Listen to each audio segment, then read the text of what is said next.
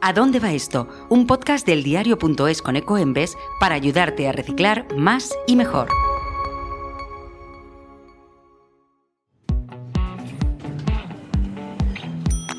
Sales del ascensor, coges el café en la puerta, te sientas en tu sitio, saludas a tu jefe, enciendes el ordenador y piensas, otro día más en la oficina.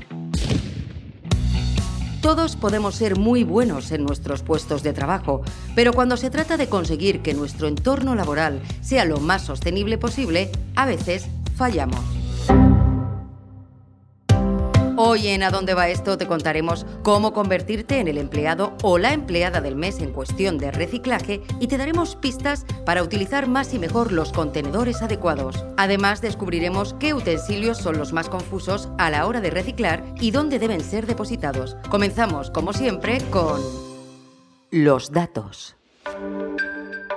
Según un informe de Naciones Unidas, los residuos electrónicos representan el 2% de la basura sólida mundial y el 70% de los residuos peligrosos que acaban en los vertederos. Muchos de estos residuos se corresponden con materiales presentes en oficinas como impresoras, faxes, computadoras, que están compuestos por plásticos, pero que también están compuestos por metales o conductores de electricidad. Con estos datos, saber cómo reciclar en nuestro entorno de trabajo es fundamental si queremos tener un entorno laboral sostenible.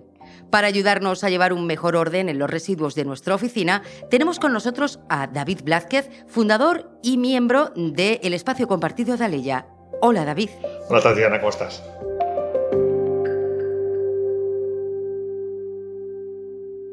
Lo primero que queríamos saber es ¿Cómo debe organizarse una oficina para poder reciclar? Pues lo que hemos hecho es comprar unos contenedores de 50 litros para hacer nuestro pequeño punto verde. Tenemos el de papel, el de plástico y el de vidrio. Y la orgánica, pues la verdad es que salimos a la calle y como estamos en un pueblo pequeño, lo colocamos en, el contenedor de calle. Algo parecido ocurre con los bolígrafos, rotuladores, subrayadores.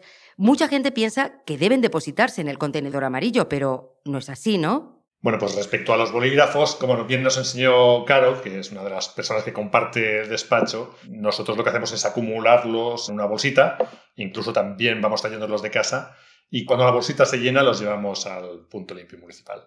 Por último, ¿qué debemos hacer con todos esos cables y material electrónico que a diario desechamos en las oficinas? Pues en relación a los cables y material electrónico, por una parte los que compramos lo que es propiamente el cartón y el papel para su contenedor, el pores y el plástico que suelen llevar también, y en el caso de los materiales que hayan quedado obsoletos, también los llevamos al punto limpio municipal. Recuerda que los tóneres de las impresoras, así como las propias impresoras, deben depositarse en un punto limpio y que los tubos fluorescentes deben ser depositados en puntos autorizados para su correcto reciclaje.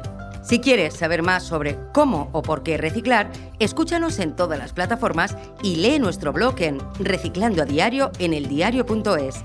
Yo soy Tatiana López y esto que has escuchado es ¿A dónde va esto?